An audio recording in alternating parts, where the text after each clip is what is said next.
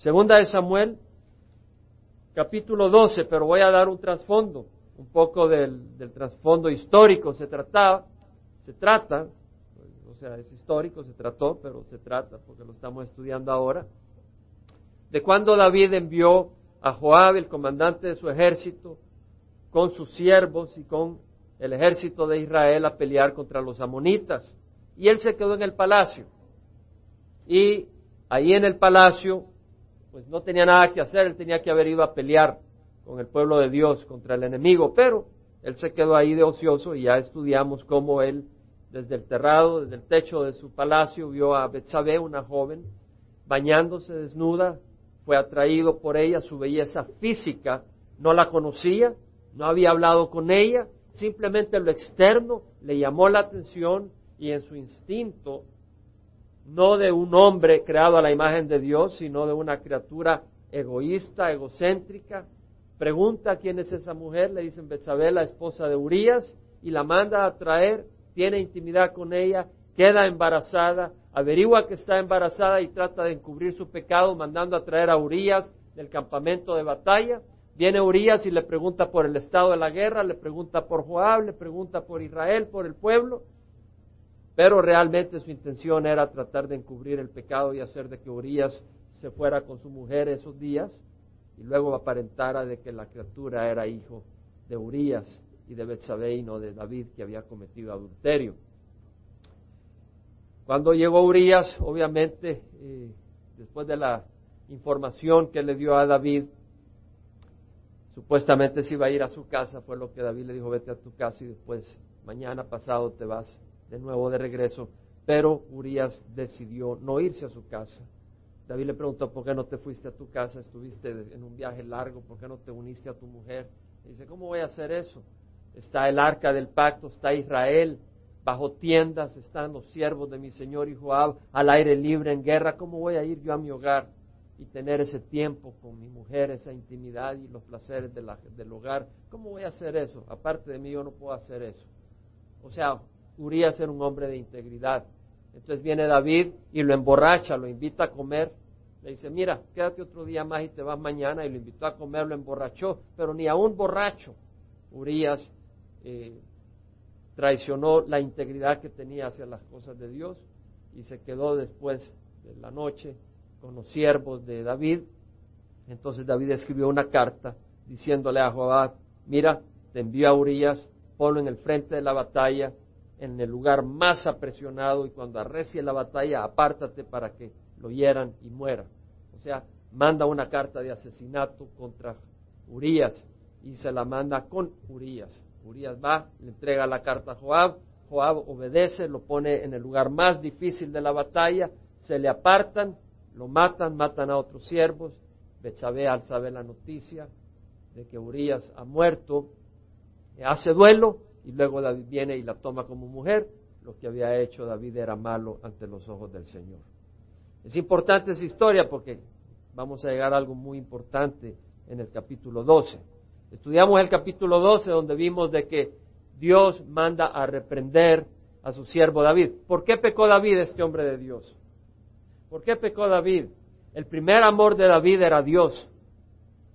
El pastor de las ovejas de Israel amaba al Dios de Israel, le cantó salmos, le compuso música, le compuso poesía, pero eran inspiradas por el Espíritu Santo. Pero hubo un momento, en el momento de prosperidad, en el momento de abundancia, en el momento de honra, que él quitó los ojos de Dios y su pasión dejó de ser Dios. Y vio el pecado y cayó ante el pecado en vez de decir, apártate de mí esto, mi pasión es, es Dios, es Jehová. En ese momento él cayó, pero vemos que el Señor lo restaura. ¿Cómo viene la restauración? A través de la reprensión. Es decir, él creía que había encubierto su pecado, pero él sabía que no podía encubrir las cosas ante Dios. Y Dios ama a David, y Dios porque ama a David no lo va a dejar así, sino que lo reprende. Y manda al profeta Natán a David. Y Natán va donde David, eso está en el capítulo 12. Y le dice a David, habían dos hombres en una ciudad, el uno rico y el otro pobre. El rico tenía muchas ovejas y vacas, y el pobre tenía una corderita que había comprado que había él criado.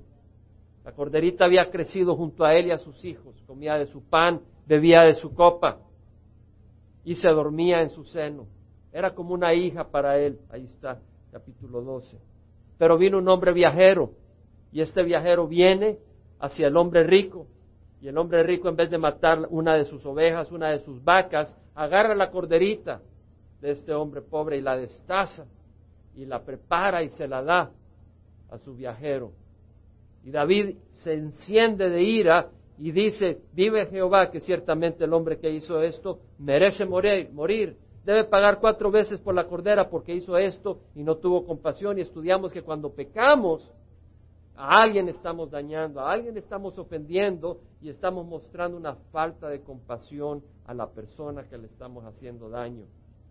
La persona que comete adulterio no está mostrando compasión a los hijos de la mujer con la que está cometiendo adulterio ni al esposo.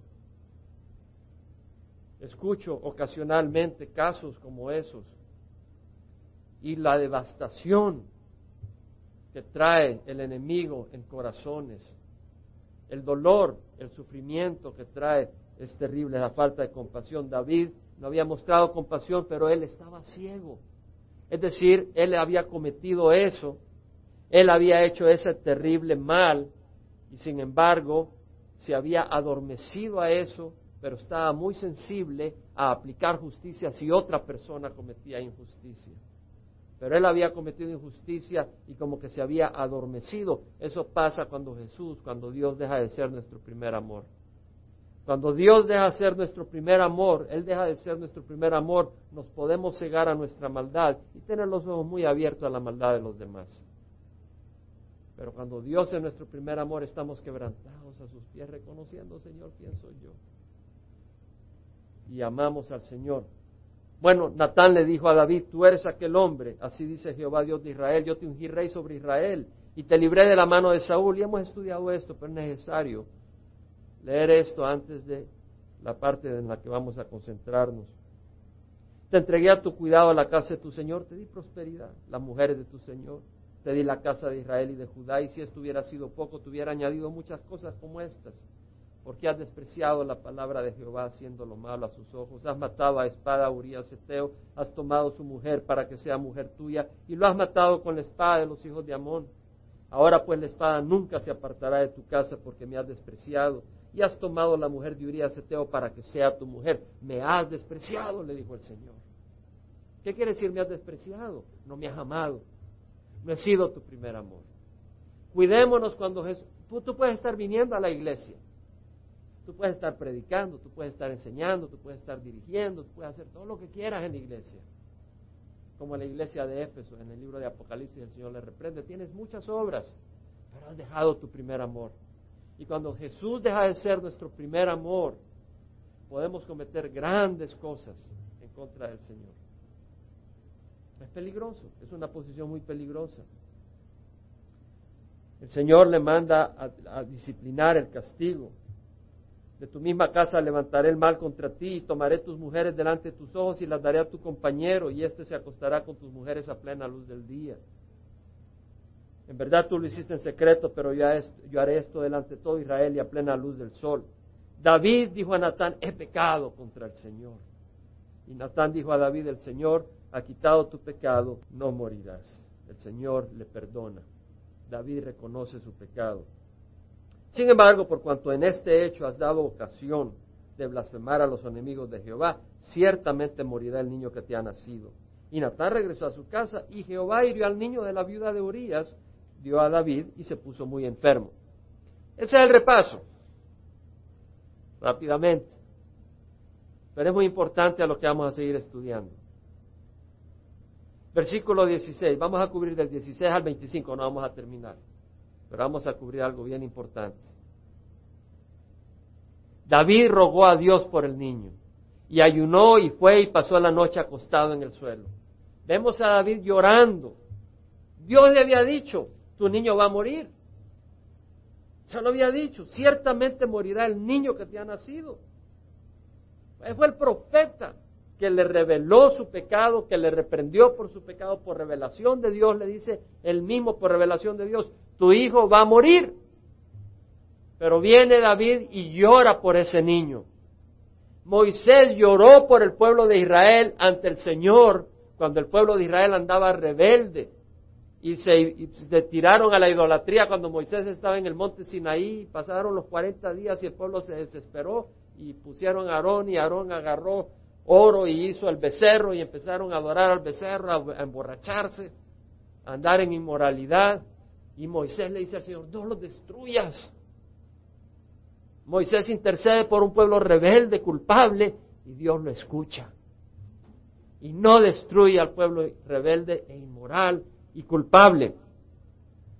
Pero acá viene David. Es decir, el Señor cambió.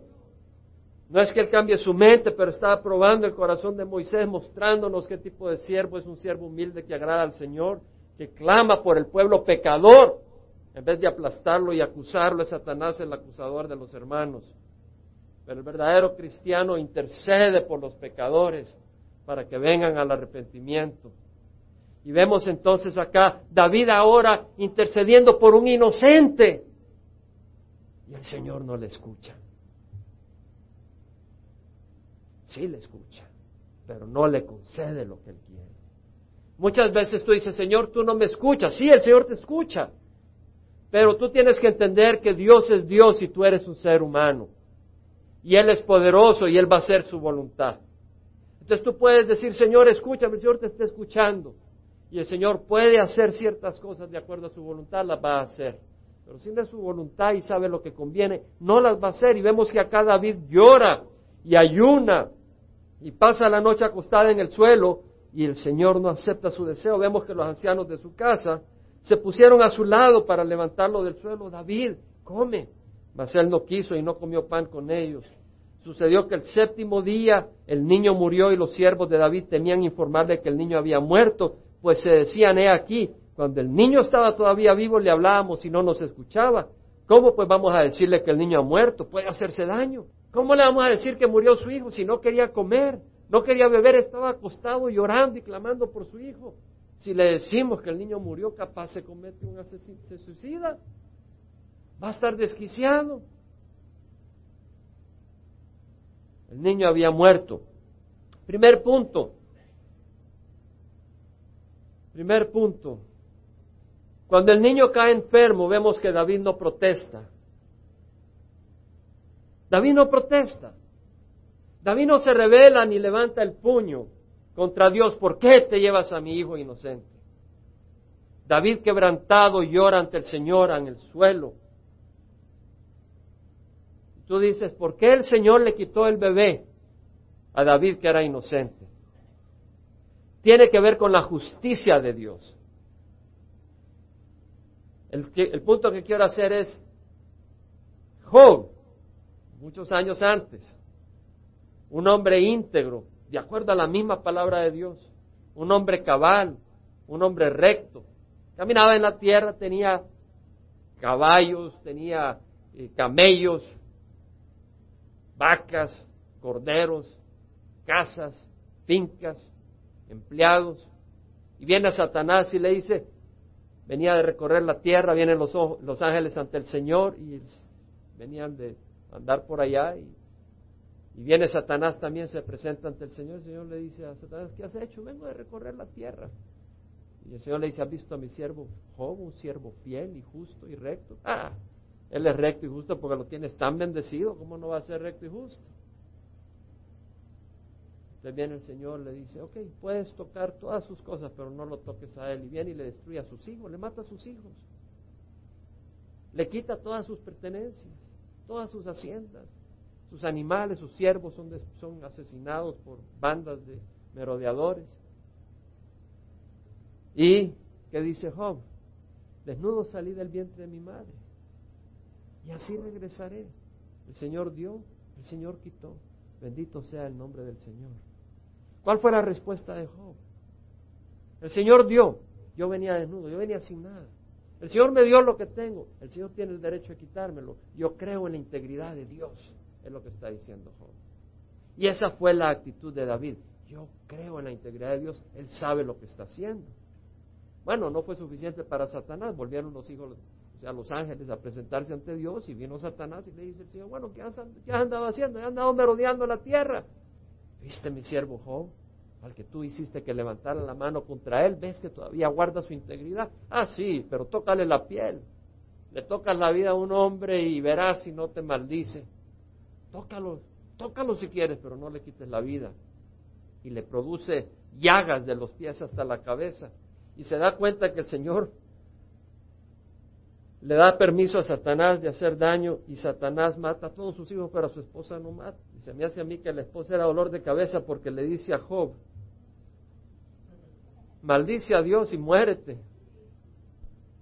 A sus hijos no se los llevó Satanás, pero a su mujer sí se la dejó.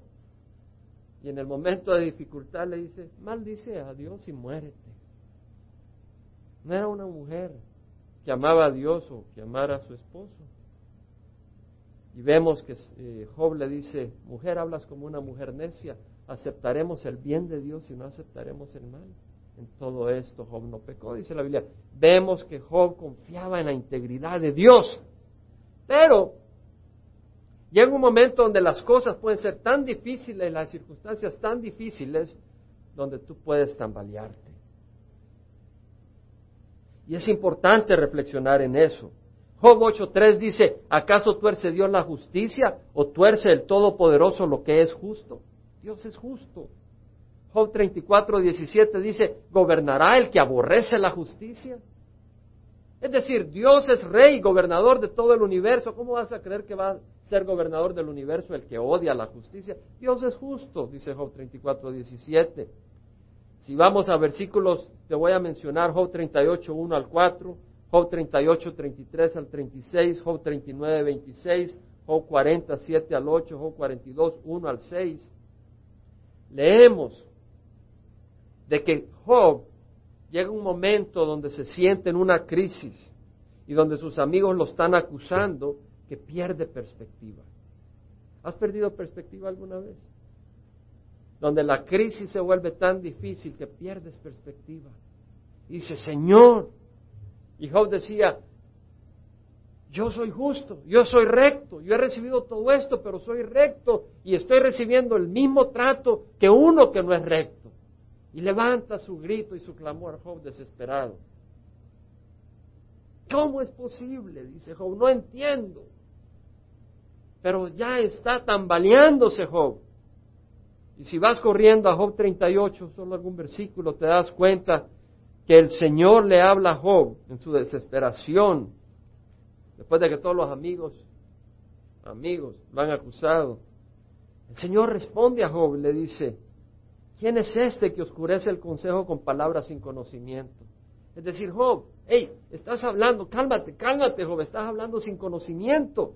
Ciñe tus lomos como un hombre, yo te preguntaré y tú me instruirás. ¿Dónde estabas tú cuando yo echaba los cimientos de la tierra? Hey Job, acuérdate, yo creé, yo soy el creador del universo. Versículo 33, ¿conoces tú las ordenanzas de los cielos o fijas su dominio en la tierra? Hey Job, yo he establecido los cielos con mi sabiduría. Versículo 34, puedes levantar tu voz a las nubes para que abundancia de agua te cubra. Hey Job, ¿sabes que yo he establecido leyes y hago que caiga la lluvia para que haya alimento, para que la raza humana pueda... ¿Te das cuenta de la sabiduría? Job, ¿vas a dudar tú de mi sabiduría? Job, estás perdiendo perspectiva. Job, recapacita. Job 40, 1, 2. ¿Podrá el que censura contender con el Todopoderoso? El que reprende a Dios responda a esto. El que reprende a Dios, ¿puedes tú reprender a Dios por un hecho? Tal vez en tu corazón estás reprendiendo a Dios porque pasó esto, tal vez alguien te traicionó, tal vez una enfermedad, tal vez una crisis económica, tal vez cuando naciste fue en esta crisis, tal vez te dieron la espalda y estás reprendiendo a Dios. El Señor dice, hey, un momento, yo creé el universo. Yo soy el Dios de sabiduría. Yo soy el Dios de poder. ¿Tú me vas a juzgar a mí? Yo soy el juez del universo. Yo soy justo, yo soy recto, puro. Versículo 8 del capítulo 40. ¿Anularás realmente mi juicio? ¿Me condenarás para justificarte tú? ¿Acaso tienes tú un brazo como el de Dios y truenas con una voz como la suya? Finalmente Job entendió. En el capítulo 42 dice, he sabido de ti solo de oídas, pero ahora mis ojos te ven. Por eso me retracto y me arrepiento en polvo y ceniza. Job llegó a decir, perdóname, es que estaba hablando sin saber. Sabía de ti, pero no te había experimentado. A través de la crisis, Job experimentó a Dios. A través de la crisis. Y al experimentar a Dios dice, perdóname, he hablado sin pensar. Job 11, 7 al 8 dice, ¿descubrirás tú las profundidades de Dios? ¿Descubrirás los límites del Todopoderoso? Altos son como los cielos. ¿Qué harás tú? Más profundos son que el Seol. ¿Qué puedes tú saber? Job 37, 23 dice, es el Todopoderoso, no lo podemos alcanzar. Él es grande en poder y no pervertirá el juicio ni la abundante justicia. Primera de Corintios 2.16 dice, ¿quién ha conocido la mente del Señor para que le instruya? Romanos 11, 33, 34 dice, oh profundidad de las riquezas y de la sabiduría y del conocimiento de Dios, cuán insondables son sus juicios e inescrutables sus caminos, son profundos. Es importante saber la sabiduría de Dios, porque hay muchas cosas que no entiendes. Levanta la mano si hay en tu vida cosas que no entiendes. La única fuerza que puedes tener es saber que hay alguien que entiende, que es Dios. Y no solo eso, sino que Él te ama. ¿Quién ha conocido la mente de Jehová o quién llegó a ser su consejero? ¿Tú vas a darle consejo a Dios? ¿Manejas las cosas de esta manera? No. Entonces vemos de que muere el niño y vamos a ver la reacción de David. Muy importante, segunda de Samuel 12. 19. Viendo David que sus siervos susurraban entre sí, comprendió que el niño había muerto y dijo a sus siervos, ¿ha muerto el niño? Y ellos respondieron, ha muerto. Entonces David se, se levantó del suelo, se lavó, se ungió y se cambió de ropa. Imagínate, entró a la casa de Jehová y adoró. Después vino a su casa y cuando pidió, le pusieron comida delante de él y comió. ¡Wow! Estaba llorando, estaba tirado en el suelo por siete días llorando por su hijo y cuando le dicen que murió, va y se baña, se quita la ropa de luto, de tristeza y se pone una ropa fresca y va y adora a Dios y ahí va y come. Sus siervos le dijeron, ¿qué es esto que has hecho? Mientras el niño vivía ayunabas y llorabas, pero cuando el niño murió te levantaste y comiste pan. No tiene lógica. David, ¿qué, estás pasando? ¿Estás loco? Y él respondió, mientras el niño vivía, yo ayunaba y lloraba, pues me decía, ¿quién sabe si Jehová tendrá compasión de mí y el niño viva? ¿Compasión de quién? ¿Del niño? De mí. Dios tiene compasión del bebé. Bendito sea, no pasó por traición, fue a la presencia del Señor sin saber muchas de las amarguras que sufrimos los que vivimos en este mundo. Pero ahora que ha muerto, ¿por qué de ayunar? dice David. ¿Podría ser que vuelva? Yo iré a él, pero él no volverá a mí. Perspectiva de David. David no levanta el puño. David tiene esperanza. Yo lo volveré a ver. Yo iré a él. Ella no vendrá a mí. Yo iré a él. Tiene esperanza, por eso pudo adorar porque tenía esperanza. Hizo lo que pudo, pero tenía esperanza. Ahora vemos que él acepta la voluntad de Dios. Él no dice, ¿por qué te lo llevaste? No empieza a quejarse contra Dios. Hay una diferencia entre el remordimiento y la tristeza del mundo y el arrepentimiento humilde y santo. David tenía arrepentimiento humilde y santo. ¿Cómo sabemos que tenía arrepentimiento humilde? Él dijo, he pecado contra el Señor. Humilde porque aceptó la voluntad del Señor. El arrepentimiento va ligado a la humildad. Si no hay humildad, no hay verdadero arrepentimiento. El arrepentimiento es un quebrantamiento del corazón ante el Señor y un cambio de dirección. Es un arrepentimiento santo, muy distinto al remordimiento. Según de Corintios 7, 8, 10, rápidamente. Pablo le está escribiendo a la iglesia de Corinto y le está mandando esta segunda carta que tenemos. Había una inmoralidad en la iglesia de Corinto. Había un hombre que se había acostado, había tomado de mujer a la esposa de su padre. Probablemente había muerto su padre. Pero este hombre se lleva a la mujer de su padre como su mujer. Y la iglesia de Corinto, en vez de recriminar a este hombre, en vez de expulsarlo, estaban actuando como que aquí vivimos en gracia. La gracia de Dios. Y viene Pablo y le manda una carta diciéndole, entreguen a ese hombre a Satanás. Cuando estén reunidos, yo ya lo entregué. Yo ya puse esto en, yo ya lo juzgué en el Señor. Y cuando ustedes se reúnan como iglesia, entreguen a Satanás para que destruya su cuerpo y así salve su alma. Para que sea disciplinado. Y la iglesia de Corinto responde, entristecido, adolorido, responden y actúan. Y viene Pablo y sabe, y sabe que han tomado acción y está muy agradecido. Resulta que este hombre que había hecho esa inmoralidad se arrepintió. Y viene Pablo y les escribe en la segunda Corintios capítulo 7, dice, me regocijo no de que fuiste entristecido, sino de que fuiste entristecido para arrepentimiento. Hubo un entristecimiento, pero había un motivo, para arrepentimiento, porque fuiste entristecido conforme a la voluntad de Dios. A veces la voluntad de Dios es que seamos entristecidos, para arrepentirnos, para que no sufráis pérdida alguna de nuestra parte es decir, fuiste entristecido para que no sufrieras pérdida. Es decir, hubo una disciplina ahí, hubo un regaño para que no te perdieras la bendición, las bendiciones de Dios. Y luego le dice, porque la tristeza, que es conforme a la voluntad de Dios, produce un arrepentimiento que conduce a la salvación.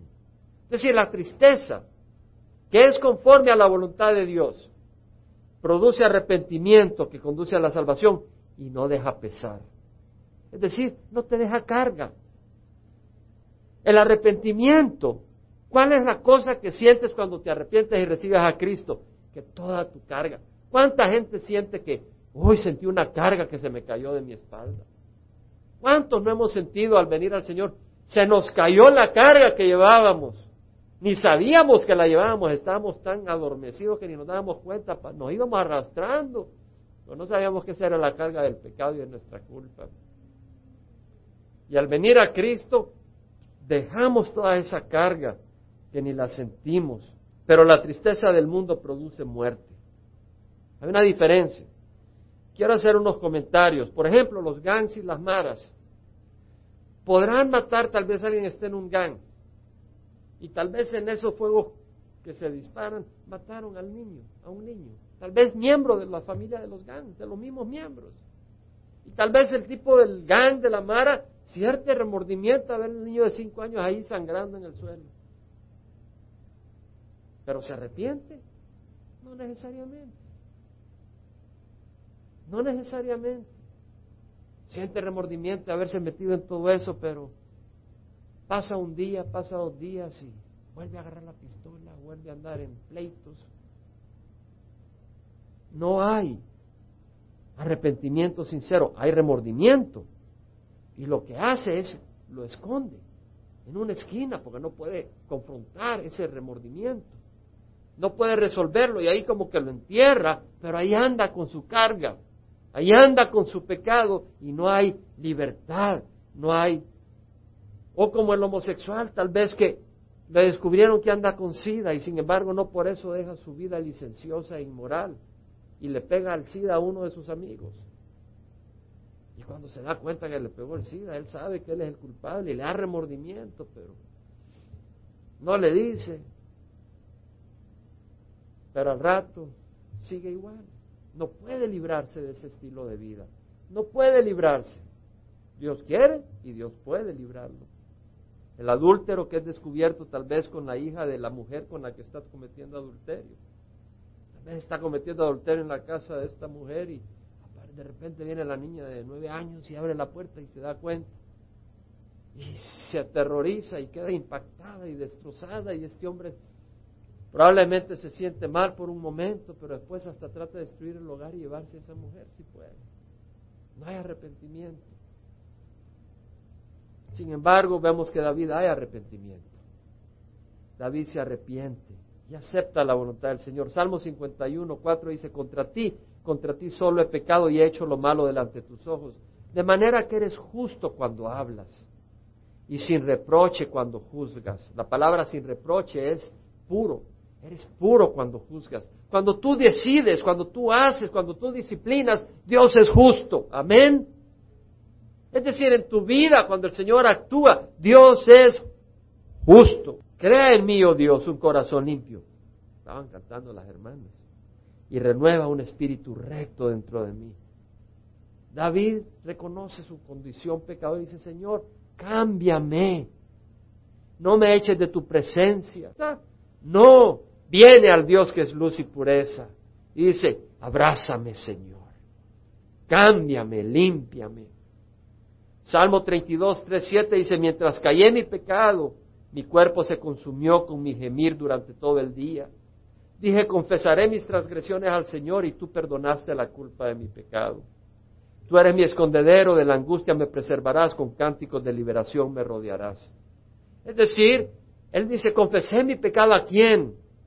A Ítalo, a Jaime, al Señor, contra ti solo he pecado y tú quitaste la culpa de mi pecado. Si tú tienes un pecado ahorita del cual estás consciente, confiésaselo al Señor. Y Él te va a librar y te va a limpiar. Y vas a salir libre como un cabrito. Feliz. Ah, pero lo más hermoso está por venir. Segunda de Samuel 12, 24. David consoló a Betsabé, su mujer. David había tomado a esta mujer. Imagínate David, ¿A quién invitó a comer y a emborracharse? A Urias. Imagínate qué barbaridad de sentar en la mesa al hombre a cuya mujer él había tomado y con la que había tenido intimidad a la espalda de ese hombre.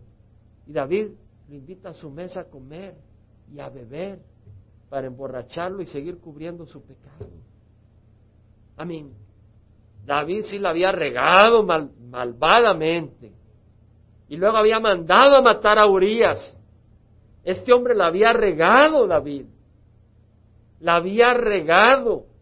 Asesino, mentiroso, hipócrita, todo lo que quieras. Pero amaba a Dios. Amaba a Dios y él había dicho, mientras caía mi pecado, mi cuerpo se consumió con mi gemir durante todo el día. ¿Por qué? Porque era un hijo de Dios. Y cuando tú eres de Dios no puedes vivir bien en el pecado, te sientes miserable. Y David se sentía miserable todo ese tiempo, pero cuando confesó el pecado, ¿qué hizo Dios? Le perdonó. No como nosotros perdonamos, sí, te perdono, pero espérate. No más tengas la oportunidad, vas a sentir como yo sentí. No, yo ya te perdoné, pero tienes que entender lo que se siente. Tienes que saber. No, yo ya te perdoné, claro que sí, pero pues uno es humano, ¿verdad? Te tengo que dar un trompón, porque no soy hipócrita. Entonces no has perdonado. David consoló a Betsabé su mujer y vino a ella y se acostó con ella. Ya le dio a luz un hijo. ¿Quién es el que bendice la matriz? Dios. Y él le puso por nombre Salomón. ¿Y qué dice ahí? El Señor lo amó ¿Saben lo que quiere decir Salomón? Es el hebreo Shelomó. En hebreo es Shelomó, quiere decir pacífico. Y viene del hebreo Shalom. ¿Han oído hablar Shalom? Es paz. Pero paz es una palabra mucho más rica en el hebreo. Shalom quiere decir cosa de prosperidad, goza de ausencia de conflicto, cosa de bienestar cosa de descanso, cosa de paz mental. Siéntete en salud, completo, integral. Eso es lo que quiere decir Shalom. David sabía el amor de Dios. David sabía que Dios lo había perdonado. Y al hijo de la mujer que él había tomado en forma adúltera y ahora Dios había restituido a la relación, David viene y le pone Salomón. Pacífico, paz. ¿Y quién es el que lo bendice? Dios. Dice el versículo 25 que envió un mensaje por medio del profeta Natán y le puso el nombre de Gedidías por causa de Jehová. ¿Sabe lo que quiere decir Gedidías? Amado del Señor. Ahora, ¿tú crees que es casualidad que ayer pasé a comerme una ensalada en cierto lugar y estaba alguien a la par y le pregunta, ¿cómo se llama? Amada. Yo no, no, desde que estoy en Estados Unidos no he oído a nadie que se llama Amada. Tiene que ver con el mensaje, amado del Señor. Somos amados del Señor. Ahora, vemos acá la misericordia de Dios.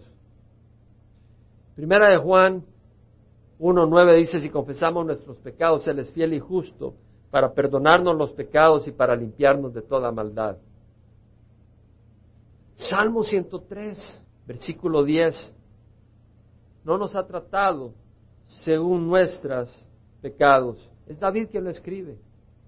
No nos ha tratado según nuestros pecados, ni nos ha pagado conforme a nuestras iniquidades. Dios no nos trata según nuestros pecados, ni nos paga conforme a nuestras iniquidades, porque como están de alto los cielos, no el cielo, el cielo primario es donde andan las aves, los cielos se refiere al cosmos, a donde están las estrellas. Como están de alto los cielos sobre la tierra, así es de grande su misericordia para los que le temen. Así es de grande. Así de lejos como está la estrella más lejana de la tierra la que está más lejos, miles de millones de años, luz, es decir, un rayo de luz tiene que ir viajando a 300 mil kilómetros por segundo, miles de miles de millones de años. Es una distancia, infinito pues para la mente humana. Así es de grande su amor. Para los que le temen, no dice para los que nunca han pecado, sino para los que le temen. Como está de lejos el oriente del occidente, Así alejó de él nuestras transgresiones. ¿Verdad que así dice? No. Así alejó de nosotros nuestras transgresiones. De nosotros. Es decir, no nos asocia con nuestro pecado ya más. Como están de lejos el oriente del occidente, así alejó de nosotros nuestras transgresiones. Como un padre se compadece de sus hijos, así se compadece Jehová de los que le temen. Sí, el Señor no le quitó la disciplina. Está dentro del plan de Dios. Dentro de la sabiduría de Dios, no toda la puedo entender yo. Mi mente es tan pequeña y corrupta. Pero Dios tiene una sabiduría perfecta. Y dentro del plan de Dios, David en humildad aceptó la voluntad de Dios, pero entendió que Dios lo amaba y eso quiere decir que cuando nosotros hemos pecado, cuando hemos fallado, si nos arrepentimos, Él nos limpia de toda maldad. Y puede que estemos sufriendo consecuencias. Puede ser el SIDA, o tal vez un hogar destruido, esto, el otro. Pueden ser consecuencias las que andes sufriendo. Pueden ser distintas. Pero Dios te ama. Y no veas atrás. Mira adelante porque puede ser todo lo que pueda hacer para Dios. David, Dios no le dijo ya no puedes pelear las batallas de Dios. El Señor no le dijo ya no puedes guiar al pueblo de Dios. Es decir, David estaba siguiendo y sirviendo a Dios. Dios cierra los ojos a nuestros pecados. Más que eso, no lo limpia. Yo te invito a que te pares. Si nunca has recibido a Cristo, yo te invito a que lo recibas. No te voy a avergonzar, todos con los ojos cerrados, por favor. Si tú nunca has recibido a Cristo y lo quieres recibir, levanta la mano y vamos a orar por ti, ahí donde estás. No te avergüences si nunca has recibido a Jesús. Pero quieres tú ahora poner tu vida en orden al Señor. Tal vez el Señor te ha hablado en el mensaje de hoy. Tal vez te has sentido culpable. Y guardas esa culpa. El Señor dice, suéltala, yo te amo. Yo te recibo. Déjale todas tus cargas al Señor y deja que Él te limpie. Él es fiel y justo para limpiarnos de toda maldad. Él no te mira, no te recrimina. Y como decía, una vez has recibido al Señor, una vez has venido, has confesado tu pecado. Puede que estés sufriendo la disciplina del Señor, pero es para bien. Y no eso, eso no te debe de impedir que seas todo. De hecho, eso va a servir que te ayude para hacer todo lo que Dios quiere hacer a través de tu vida. Ora conmigo. Padre, perdona mis pecados. Yo te suelto, Señor, toda mi maldad. Acepto tu amor, Señor. Como David que creyó en ti y en tu amor. Señor, y aún a su hijo le llamó Salomón, Gedidías. Así también yo, Señor, acepto que soy amado de ti, Señor. Ayúdame a entender tu amor. Dice la palabra del Señor. ¿Quién nos podrá separar del amor de Cristo? ¿Tribulación? ¿Angustia? ¿Persecución? ¿Hambre? ¿Desnudez? ¿Peligro? ¿Espada? Tal como está escrito, por causa tuya somos puestos a muerte todo el día. Somos considerados como ovejas para el matadero. Pero en todas estas cosas somos más que vencedores por medio de aquel que nos amó, porque estoy convencido, dijo Pablo, que ni la muerte, ni la vida, ni la muerte, ni la vida, ni ángeles, ni principados, ni lo presente, ni el futuro, lo porvenir, ni potestades, ni lo alto, ni lo profundo, ni ninguna otra cosa creada nos puede separar del amor de Dios que es en Cristo Jesús, Señor nuestro. ¿Has pensado en eso? El amor de Dios. El amor de Dios que perdonó a David, asesino, mentiroso, hipócrita. Y Dios lo perdonó. Y de hecho de David vino el Mesías. Porque el corazón de David, si bien fallaba y si bien tropezaba, pero David amaba al Señor. ¿A quién amas tú? ¿A Jesús o al mundo? Yo no te pregunto si no has tropezado. Yo no te pregunto si no la has regado. Yo te pregunto a quién amas. ¿Quién es tu Señor? ¿Quién es tu primer amor? Y si es Dios, gloria al Señor. Porque Él te ama enormemente. Él te bendice enormemente. Él te limpia de toda tu maldad.